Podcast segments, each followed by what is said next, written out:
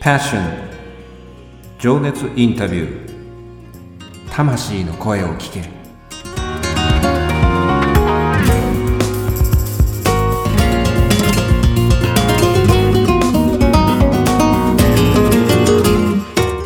この番組はさまざまな分野で活躍されている魅力的なあの人この人の熱いパッション情熱の根源にある魂の声を5人のインタビューナビゲーターが様々な角度から聞かせていただく情熱インタビュー番組です。本日のインタビューナビゲーターは私、当番組のディレクター、あっちゃんが務めさせていただきます。そして第2回目のゲストは東京を拠点に全国各地で演奏活動をしてご活躍でいらっしゃいます。演奏家の皆さんで構成されているアンサンブルグループ、アンサンブルアンクラージェ、通称アンアンより、クールビューティーな小松まりさん、そしてサニービューティーな和間直子さんです。まりさん、直子さん、第4週目最終回になりますが、今週もよろしくお願いいたします。よろしよくお願いします。ありがとうございます。4月のマンスリーゲストとして4週にわたり、アンサンブル・アンクラージェのパッションと題してお話を聞かせていただいています。さて、マリさん、いよいよ最終回ですが、いかがでしょうか？本日はどんな感じで参りましょうか？相変わらず、クールビューティーということで。そうです。はい。だいぶ慣れました。なりました。もう定着してしまいましたよね。はいあの、リスナーの方にも、あの、クールビューティーなマリさんということで、えーお声をいただいてますので、こういう感じで。さて、普段、音楽以外で何か趣味って終わりになりますか？もしくはマイブームとか、ハマってるもの。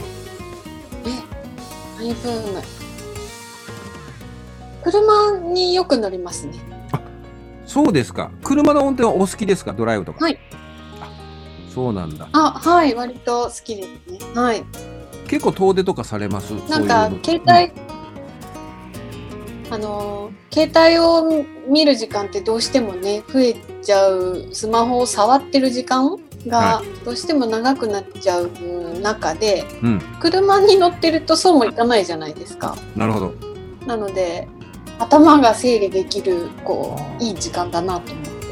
逆に言うとその時間っていうかその車乗ってる時に気になるというよりもそれを使って、えー、と整理するわざあの切り離せるっていうふうに時間をお使いなんですね。うんうん、なるほど。そうですね。はない。そうするとそういうなんていうかなメリハリのついた時間っていうのを結構大切にしてらっしゃるんですね。まあ音楽との距離もあるんでしょうけど。うん。そうですね。なんかお家でやったりしてるとオンオフはあるようでないようでになっちゃうので、うんうん。はい。いい切り替えになってますね。なるほど車乗ったりすると。とそれってなかなかいい時間の使い方ですよねそういう意味ではねうーんありがとうございます。直子さんいかがですか？普段こう音楽以外でなんか趣味ってあります、マイブームとかハマってる趣味ですか？うん。えー私もあの車乗るのとっても好きなので、うん。あのなるべくあの新幹線とか使わないで車で移動できるならばあのどこでも行っちゃいますけれども最近行けてない車乗れてないので、うん。まあ、自宅待機が多いのではい。何しようと思って、まあ、お料お料理したりうん。あとこの間やってたのがあの毛糸で編み物をうん。してみようとか刺繍してみようとかはい。なんかやってます。はい。チュービーのはい。エコたわし作ったりとかして、見ました。はい。エコだわしもう見ました。見ましたエ商品。商品開発にあの従事されて非常にですね うちもうちも そう売るつもりないんですけど、あそうなの？あのちょっとつうんうん個人的にあの作ってみただけで。売るとなったらちょっと大変な量ですよね。それそれ家内製もう、そしたらマリさんにもあっちゃんにも手伝ってもらいますからね。みんなで編み編みするの。みんなで編み編みする。それ家内製手工業の。いつの時代の話そうなのねそうそう。家内製手工業すでごい夜鍋してね。それそれ全然音音楽家の仕事じゃないそれ違う仕事になっちゃう家にこもって趣味趣味の域を超えちゃう。楽しさじゃなくなっちゃってね。毎日追われてるんだよね。それで。そうでも、でもなんかすごく使い勝手がいいってうちの母親も言ってましたね。これ欲しいなとか言ってましたよ。いいくらなのとか言ってました。あ1 個作って使ってみたんですけど、はい。あやっぱいいですね、あの、エコたわし。私も、うん、はい、食器洗うのがちょっと楽しくなりました。ね なかなか、うんうんうん、あの、なんていうか手触りとかいろいろ使い勝手がいいっていうのは難しいですよね。長く使うにはね。やっぱりそういう、あの、なんていうか手作りの方がいいかもしれないけど、結構それ、いいですよ。あの、中火ランタンもいいですけど、あの、中火シリーズで。守備シリーズでやろうかな。そう。あの、一人ずつ、あの、ね手縫いはちょっときついなと思いますけど。手縫いやっぱきついですよね。そう、一つ作るのにね、なんかこう、なんかこう、なんていうの、あの、こう、なんていうの、家の中でやるじゃないですか、そうやってこうね、こう作って、こう、一個いくらでっていう、なんか、なんか肩寄せ合って家族参加してるみたいなね、こう頑張ってるぞ、みたいな、ね、そういうイメージそう。なんか、どう見ても音楽家がしてる。うんそう。そうそう、っていうのはありますけど。まあ、でもちょっ、と貧乏なんでね、内職、内職しないとね、なんて。ね。そう、そこまで、そこまでかっていうね、あの、あれもありますけど、でも、使い勝手良さそうだったからね、あの、ぜひとも、あの、世に出ること楽しみですはい。ね。ありがとうございます。頑張る、頑張ろうかな。頑張るはい。え、そう、頑張るとこなの？相変わらず頑張り屋さんですからね、あの、サニービューティーはね。ねありがとうございます。ありがとうございます。さて、本日のテーマはオーケストラへのパッションと題して情熱インタビューを進めてまいりたいと感じています。マリさん、アンサンブル・アンクラージェの演奏家の皆さんにとってね、その様々な経歴やそのご縁で今ここがあるっていうふうに感じてるんですけど、特にあの自分たちのオーケストラっていうまあシンボリックな共通のゴールがあるんだなっていうふうにも感じてるんですけど、そこのとこはいかがですかね？はい、あのオーケストラで演奏するにはまず大きな舞台が必要で,、うん、でその大きな舞台で演奏するにはうん、自分たちの、えー集客力であるとか企画力であるとか、いろんなものがあの備わってないとそこにはたどり着かないのではい。あのメンバーが増えたりうん、会場を大きくできたりっていうステップを一個ずつ登っていけたらいいなと思ってます。なるほどうね。ん私たちそのオーケストラをこうなんていうか何気に見たりとかしてどういう構成になってどういう方々がやってるかっていうのはこうやってねお話聞かせていただくとあそういうことなんだそういうふうに成り立ってるんだってわかるんですけどその舞台のサイズそれと,、えーっとメンバーの数とかその構成音楽の構成とかやりたいことだっていうことのそのバランスもあったりするっていうのをお話聞かせていただく中で理解ができたんですけども、そういう意味ではこう、なんて言うんだろう、こう育みながら、自分たちがこうしたいなっていうイメージにどうしたら近づけるのかなっていうのは、ある意味、あの、なんていうのかな、えっ、と、自分たちの人生の歩みの中でのこう、なんていうかな、喜びでもあったりとか、チャレンジでもあったりとかっていうところがあって、うん。すごく、なんか、遠い夢ではなくて、こうどうしたらそれを実現していくのかなっていうすごく手応えがあるようなね、あのーね、そういうゴールというかチャレンジも含めてね、はい。うん。あるかなと思って、それに皆さんのね、お持ちのその、今まで積み重ねていらっしゃったそのご経験、それと才能っていうものが掛け算されて、どうしたらそのオーケストラ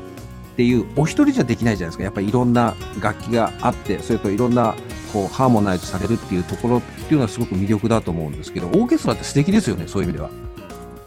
そうですね。はい。ね、そういう意味で低は。音も高音もいろんな音の楽器がいて、で、いそれらが一つになるっていうのはやっぱり魅力ですよね。ですね。そういう意味ではね。だから、素人ながらに改めてオーケストラの見方というのか、オーケストラってなんだろうな、オーケストラって、じゃあ自分の生活の中でこうオーケストラに近いものは何だろうなって、ね、ずっとね、あの、こうやってご縁いただいてから、いろいろ考えるっていうか感じるようになりました。考えるっていうよりも感じるようになったかな。もっと広く言うと、うん、うん。音楽っていうものってずっと子供の頃から何気にテレビとかラジオとか流れて聞いてきたけど音楽ってそもそもいろんな形があって、先日もあの、ちょっと私事であれですけど、マリさんからね、ちょっと助けていただいたことがあって、素敵な音楽を、あの、なんていうかな、えー小松曲ですっていうことで、あの音楽をこうプレプレゼントっていうか、あのいただいて、すごくそれで私は、どうだろう、本当の意味で励ましてもらったりとか、本当の意味で助けてもらったっていうのは初めてだったかもしれない。そういうね、素敵な音楽を、あの、うんうん、プレゼントっていうのかな、あの、していただいて、処方箋をね、あの、いただいて、あ、音楽に助けられたな、あっちゃん元気になったんでしょうん、なったよ。本当に、あのーうん。これって音楽に感謝だな。と思って、音楽って尊いなって、本当にね、あの、音楽を通じて、もちろんね、マリさんってお人がおいでになってたし、直子さんってお人があってのことなんですけども、でもそれが音楽を通じてね、こんな風に助けてもらったり、元気になれるっていうことの意味っていうのはすごく感謝がね、うん、あの、うん。うんうんうんうん。湧いてくるっていうのか、うん、まだね、こう自分の中でこう、じわじわとこう、あの、ここにね、あるんですけど、まだそれをきちっとした言葉にするのももったいないし、なんか、それもなんか、恥ずかしいなとも思うんですけど、でも、うんすごく、うん、音楽っていいなって思いましたね、そういう意味ではね。ううん、こんんな感じで思いまあ嬉しいです。ありがとうございますす。。こちらこそ、よかったです。本当にありがとう。まあね、なおこれ最終回って言ってますけど、うんそのマリさんからもらった元気をね、うんあの次、続あっちゃんの ファッションで、次、うんうん新しいね、あの、ステージアップをして、番組作りたいですね。ね、ね後ほどまたそんなようなお話もさせてはいただくんですけどね。そういう意味ではね。あのー、ファッションはね、はいあのー、いろんなゲスゲストの方がおいでになってっていうふうにはい言うんですけども、はいこれを機にちょっと新しい展開をね、後ほどまたお伝えさせていただこうと思うんですけども、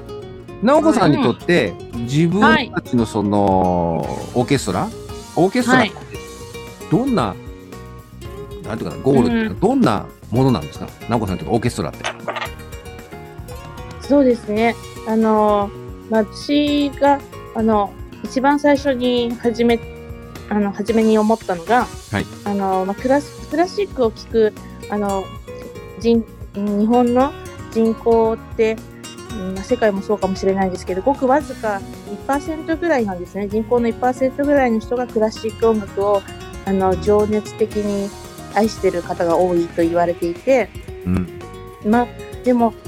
敷居が高いと言われ、敷居が高くてなかなかコンサート行けないとか、うん。うんうんまあ、自分には関係ない分野かなとか思ってる人が結構多いんですけれども、うん。まあ、私のコンサートでは、まあ、あの、敷居をね、少し低くして、うんあの、みんながクラシック音楽が大好きだなって思ってもらえたらいいなと思って、うん。まあ、少しずつ、はい、そういう音楽を広めたいと。それがね、1%が3%でも4%でも、あの、クラシックが好きだよっていう人口が増えればいいかなと思って活動しております。なるほど。ね、楽器としては、ご自身はチューバをね、直木楽器をこうん。う、ね、演奏してらっしゃって、で、それにまつわることっていろいろ先週までのことでもね、聞かせていただいて、例えば、私たち、私たちはそのうん当たり前に感じていることだけど、それを、なんていうか、保って、体力を保って演奏しなきゃいけないわけだから、それはトレーニングがあったりとか、いろいろその細かなはい。ね、表情筋も使ったり、いろいろなことっていうのは、あの、はい。改めて気づかせていただくことがある中で、それで皆さんがいろんなうん楽あの楽器を演奏される中のお一人でもあるし、えっ、と、お一人かけたとしても、それはオーケストラとしての成立しなかったりとかっていろんなことがある中で、やっぱりその、もう少しこう、皆さんにうん。理解していただいたりとか、私はたまたまこういうご縁いただいたから、オーケストラってなんだろう、オーケストラって日常生活でどういう関わりがあるだろう、オーケストラの意味って自分にとっては何なんだろうって、もっと言うと音楽って自分にとって、ね、子供の頃からあー見たり聞いたりしてるけど、また関わり方っていうか、がうん。興味を持つよりも変わってきて、そこへのか、なんていうかな、こう、えっ、と、携わり方っていうのも変わっていくから、そういう意味では、人数もそうでしょうけど、その一人がその、音楽にねどういうふうに携わっていくか、人生の中でどういうふうな意味合いを持つかっていうことによって、数字だけでは現れない部分、うん。でもそれを今度は私がこういう放送媒体を使ってあのお伝えしたりとかね、いろんなイベントをすることによって、またそこでもそういう、なんていうかな、あの、輪ができたりとか、そういうこともあるのかなと思ってるので、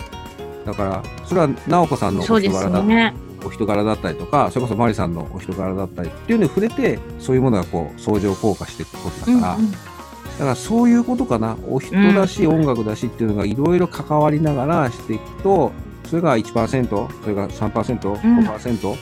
うん。っていうのがスタンダードになっていく。うん。うん。うんスタンダード、私のね、夢はね、なんかうんスタンダードにしたい。うんうん。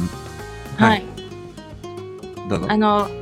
チュチューバという楽器をね、あの、私と出会うことによってうん初めて知りましたとかいう方も多くて、うんまあね、ど、どこが入り口でもいいんですけど、何がきっかけになるかわからないので、うんまあね、カカズマに会ってしまったから、うんあの、まあ、チューバを知ってしまい、まあ、うんクラシックも好きになってしまったでいいんですけど。ね、多分、あの、クラシック音楽は、あの、みんな親しみやすいと思うし、うん。小さい頃からテレビを見てると、まあ CM でもクラシック音楽がたくさん流れていて、うん。ただ気づいてないだけで、うん。そのね、楽しみ方を知ってしまえば、あクラシック音楽って楽しいものだっていうふうに、うん、気づくと、うん、そう気づくか気づかないかだけなので、そんな敷居が高いとかそういうんじゃないと思うんですけどね。そうはい。おっしゃる通りだなと思います。敷居っていうのは、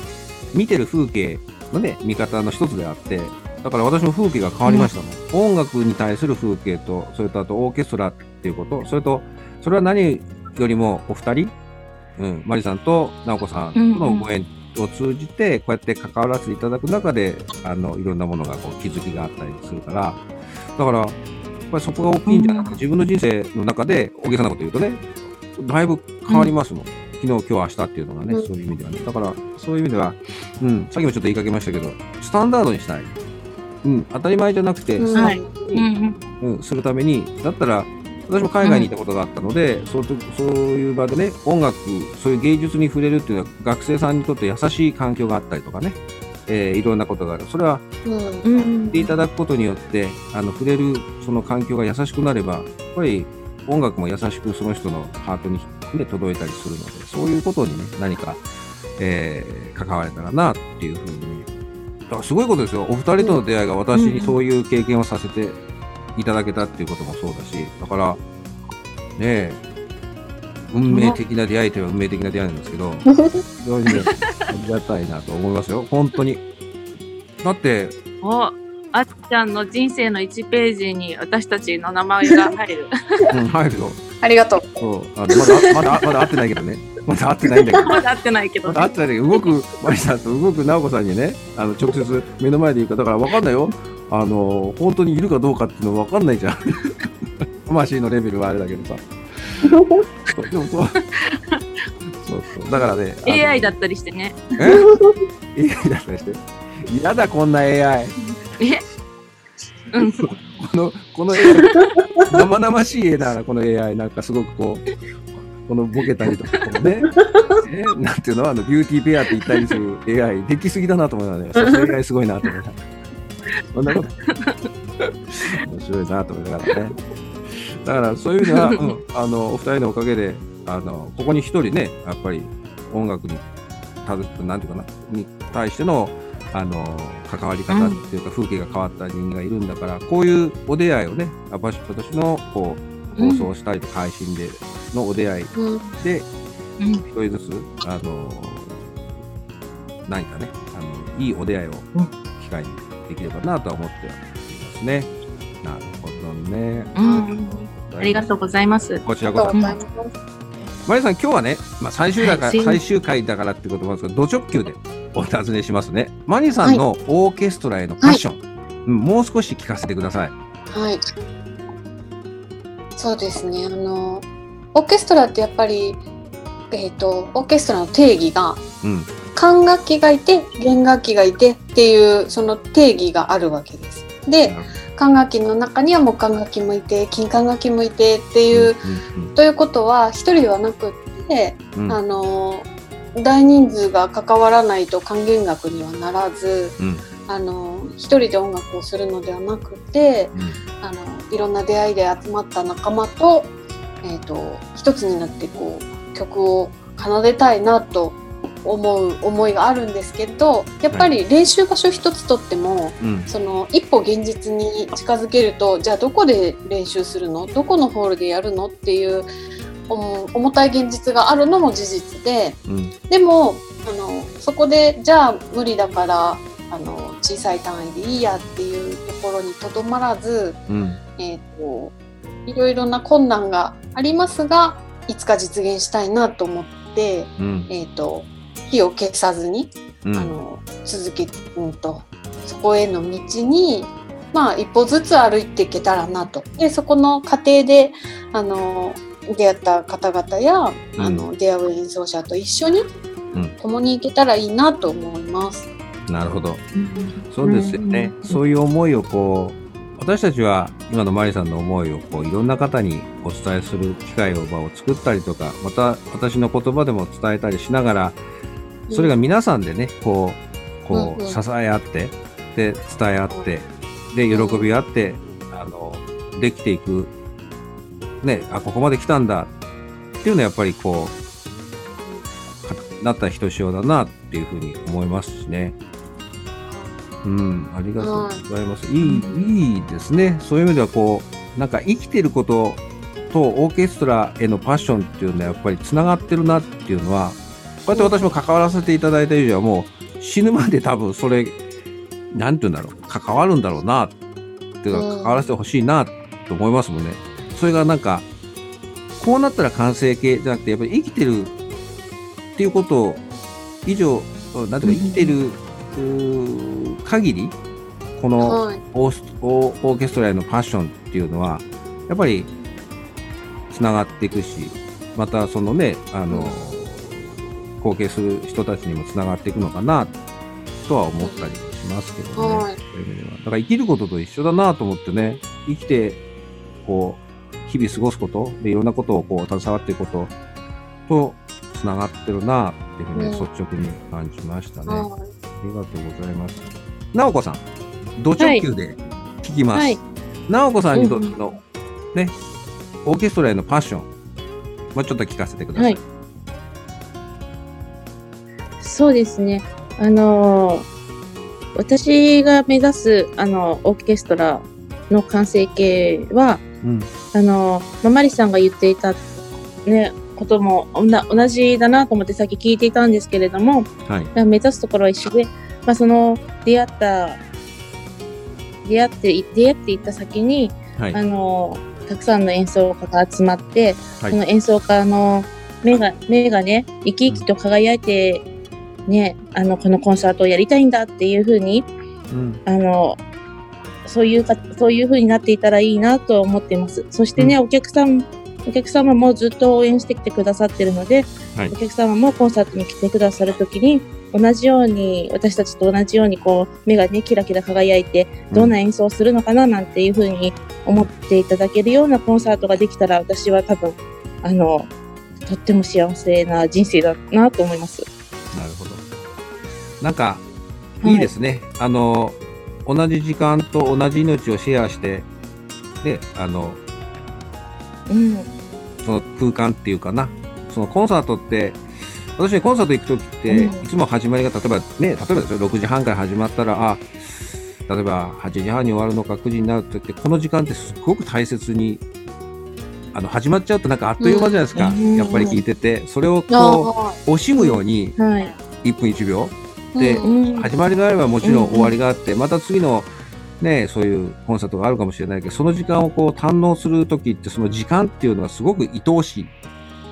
で、だけどこの時間をやっぱり楽しみにして、この場に来たんだから楽しもう。いろんな複雑な思いをね、感じながらいつもそういうコンサートの場にいると、あの、感じることがあって、で今、なおさんおっしゃったように、やっぱりこれを皆さん楽しくて、また来たいよね。またこういう気持ちを味わいたいよね。だから次のコンサートっていうふうにね、あの、希望があったりするわけだし、うんうん、だからそういう意味では、そういう豊かな時間、うん楽しい時間をやっぱシェアできる家族のような、こうね、あの、同じ時間を共有できる場がね、できれば嬉しいし、それがいろんな土地で、北海道だったり、うん。九州だったり、ね、他のいろんなうん。場所はい。でいろんな人との関わりができるとね、それがもうすごく、ああ、生きててよかったな、この人生生きてよかったな、って大げさに言うとね、それぐらいの気持ちでうんね、やれるといいなっていうふうには感じますね。うん、素敵ですよね。とっても素敵。うんそうですね。うん早くね、このコロナ、あこちらこそありがとうございます。このコロナショックがね、あの、収まって、はいああ、みんな久しぶりに会えたなっうんて、ぜひ、私もその場にいたいし、その場で、こう、なんていうかな、会場を見渡して、えー、アーンさんたちのうんを見て、っていう日がね、うん来ることが、あ待ち遠しくて仕方がない。その準備のためにね、今こう、いろいろ配信したりとか、うん。こうやってえーインタビューさせていただいたりしてるんですけど、でも、そんなに遠くない、えーね、時期にそういうことができるっていうことをね、あの楽しみにえーして準備をしてね。うん楽しみですよね、そういう意味ではね。はい。ね。私も楽しみにしてます。はい、あうん。りがとうございます。さて、マリさん、今日のこの今聴かせていただいたパッションにふさわしい一曲を聴かせていただこうって思うんですけども、まあ、このオーケストラのパッションにふさわしいシンボリックな一曲をお勧めいただけますでしょうか？はい、えーアンサンブル・アンクラージェの、えーテーマ曲として、えー公演の、えー主に初めに演奏したりしています、えータイトルも「アンサンブル・アンクラージェ」をお聴きいただきたいと思います。なるほど、ありがとうございます。本日はこのアンサンブル・アンクラージェを聴きながらお別れになるんですけれども、えーと、その前に、えーと、先週もちょっとお伝えさせていただいたアーチガラコンサートの DVD の、えー発売についてですけれども、もう、えーその後ですね、あの、たくさんご応募いただきましたので、えー残りわずかっていう形になっております。えーっと、15枚限定3800円税別で、えー税込みでありまして、送料はまた別途ということでご案内をさせていただきました。えーあと、もう若干名ですので、えーお申し込みの方ですけどね、えーっと、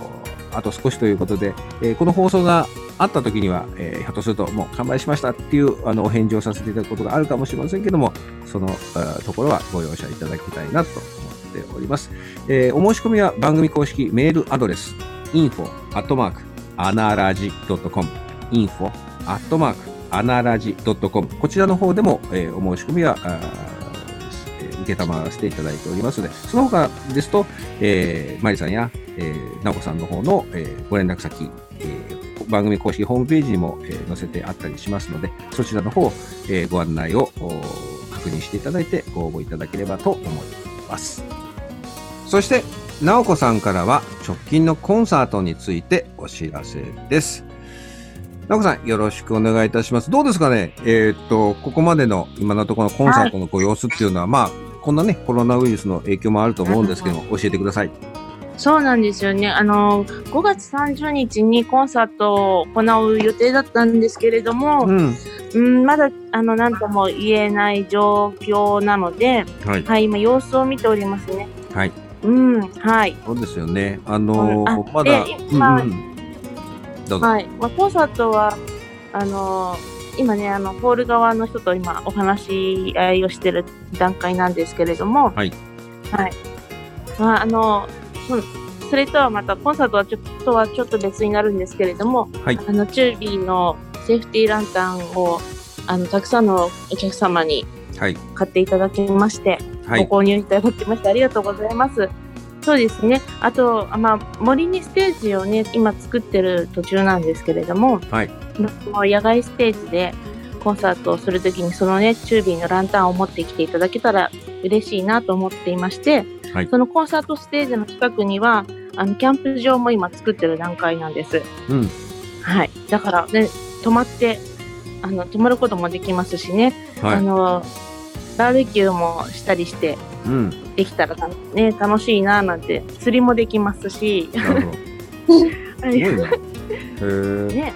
あっちゃんも遊びに来てくださいね。あもちろん、あのーちゃんと取材っていうことで、名目でね、あの、行かせていただこうと思ってますので、ぜひともね、ね。はい。あとなんかスコップも、うんあの、この間3本寄付をいただきまして、あの、すごい。お客様から、はい。で、そこにちょっとチュービーのステッカー貼ってね、うんあの、まあ、スコップ持って来れなかった方には、うん。それを貸し出しますので、うんはい、一緒にステージを作ってくださいと。一緒に働けと。あはい。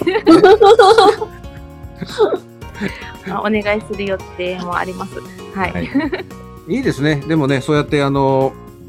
いや、ロケーションとしては、あの、今、ね、新型コロナウイルスの関係でしょうけど、森でコンサートなんていうのは、非常に今の時代っていうか、この状況になったら理にかなってるし、安全性はより高いですしね、あの、非常にいい、あの、はい。ロケーションですし、いい企画ですよね。みんなで、その、ね、あの、うん。コンサートの会場を作って、そこで、えーコンサートを聴いて、皆さんとこう分かち合ってね、そこのあの時間とかね、あの、音楽を皆さんでシェアするっていうのはとってもいい企画だと思いますので、ぜひですね、あのー関わらせていただいて、もうどんどんどんどんこの輪がね、広がっていくいくように、あの、ね、あ関わらせていただければなと思ってますね。はい。素晴らしい。うんうんうんはい。ありがとうござういます。ん。楽しみですね、これから。うんはい。楽しみですね。ありがとうございます。はい、ありがとうございます。さあ、引き続いて、マリさんから直近のコンサートについてのお知らせでございます。トリオインフィニティ、無限大の3人っていうね、あのー日本語にするとそうなりますけども、あのーが送る夏の訪れという、えーコンサートがあございますけれども、クラリネット、松永由衣さん、ファゴット、今井純子さん、そして我らがクールビューティーなピアニスト、小松真理さんの、えーご登場で、この夏ですね、えーオリジナルの楽曲から、えーバッハの曲、まあ、あの幅広いえー楽曲を弾いてくださるということでですね、えー6月の27日の土曜日、えー会場が18時40分、えーとスタートが19時から、えーと20時30分という予定で、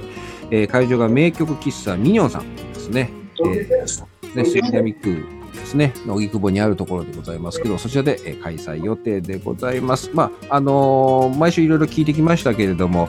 もう一度させていただければなと思うんですけど、まあ、どのようなコンサートになりますでしょうかね。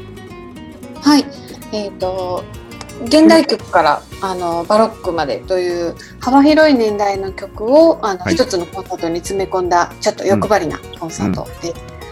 のファゴットとクラリネットという楽器の魅力も少しあの、うんフューチャーしてお届けできるかなと思うのでちょっと他にはない、あのうん楽しみ方がしていただけるコンサートかなと思ってます。なるほど。そうですよね。クラリネット、ファゴット、まあ、聞いたこと、見たこと、まあ、えーあるような楽器なんですけど、それが、まあ、マリさんのね、その、えーっと、音楽監督として、またその、えー才能にかけると、どんなコンサートになるのか、私もね、参加させていただきますものですから、とっても楽しみで楽しみで、あのこちらこそ、また音楽のですね、扉を開かせてくださるというところなので、ぜひともですね、あのこちらの方もお申し込みの方ですね、えーまだちょっと先でございますけれども、Facebook のイベントの参加あですね、クリックしていただくこと、もしくはあの、えーマリさんとかそのご出演者の方へのご連絡、そしてまあ名曲喫茶ミニオンさんへのご連絡でもあ構わないということですので、えーぜひともあ皆さんご一緒にですね、楽しみたいなというふうに感じております。以上のコンサートについてのお詳細は、アナラジ、えー番組公式ホームページおよび Facebook に掲載されていますので、そちらもご参照ください。そして引き続きまして、当番組アナラジからビッグなお知らせでございます。本日のゲスト、アンサンブル・アンクラージェの小松真理さんと和馬直香さんをおお二人でですね、5月3日から始まります、アナラジの日曜新番組のメインパーソナリティに決定いたしました。おめでとうございます。ありがと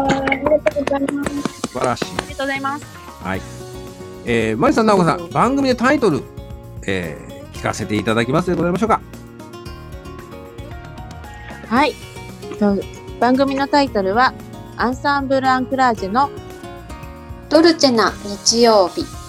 素晴らしい。です。ブラボー。ブラボーですね。もうドルチェな日曜日ーね、あのー今年の流行語大賞にも乗るっていうふうにですね、えー、一応、勝手に思ってお本りますけど当にやっ、た。ね素晴らしい。えー今日どんな日なのドルチェな日曜日みたいですね。おしゃれなあ感じで使っていただければ。そう、あの、挨拶代わりね、ドルチェみたいなやつ。いいね、そういうね。あの、いろいろ企画があるんです。これまだね、ネタバレすると、はい温めてるんです。このドルチェな日曜日のドルチェですね。えー、いろんなこうコラボレーションする中でキーワードになってまいりますものですから、あの、皆さんも楽しみにしていただければなと思いますけれども、まあ、メインパーソナリティはね、マリさんとナオコさんでありますけれども、まあ、アンアンのね、はいメンバーが週替わりでご登場するっていうことでですね、これ先ほどちょっと打ち合わせ決まったんですけど、私も 出させていただけるっていうことでですね、はいあの、ぜひとも、えーあよろしくお願いいたします。こちらこそですね。あのね、他のメンバーの方々も、こう、いろんなご出身だったりとか、はいい、ろんなご経歴があるので、また、えーパッションとは違った形で、こう、お話を聞かせていただいたりとか、それに対して、こう、えーまあ、マリさんとか、あナオコさんがですね、えーこの方はこういう風なあの楽器でこういう感じなんですよっていう、こう、専門的なですね、えーアドバイスをいただきながら、ちょっと変わったスタイルで、えーインタビューしたりとかお話を聞かせていただいて、私もその仲間にね、うん加わらせていただければ幸いかなと感じておりますので、よろしくお願いいたします。はい。うんお願いします。お願いします。ありがとうございます。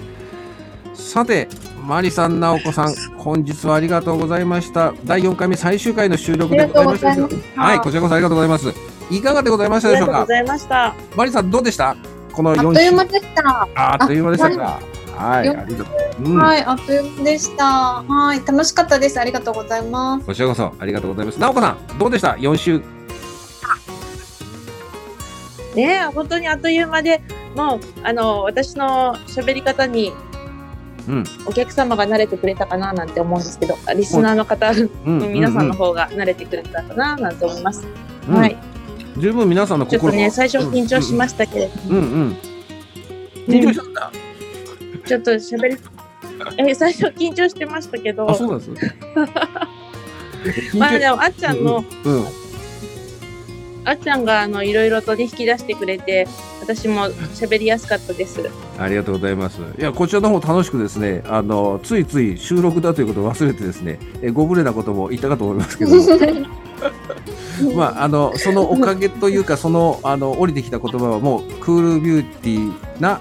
小松まりさんとですね、えーサニービューティーな勝間直子さんっていう、まあ、あの、素敵な、あの、私の中ではもう、あのネーミングだっていうふうに感じておりますし、またこれでですね、えー将来、えーはい。CM なんかが来るとね、いいな、なんて思ったりなんかもしましてですね。えーあこれ夏用これ冬用みたいな、なんかそんな、夏用冬用の化粧品とか？あそうですね。うんやっぱりそれで、こう、あんあんの、こう、なんていうの、音楽がかかってたりなんかするといいんじゃないですか。あの、ぜひですね、そういうお声は早めにいい、ですねあの、この方々は、ドーンと行かれちゃいますので、もしこの、あの、えーポッドキャスト聞いてですね、あ早めにオファー をしなきゃいけないって方はですね、あの、当番組の、えー公式、え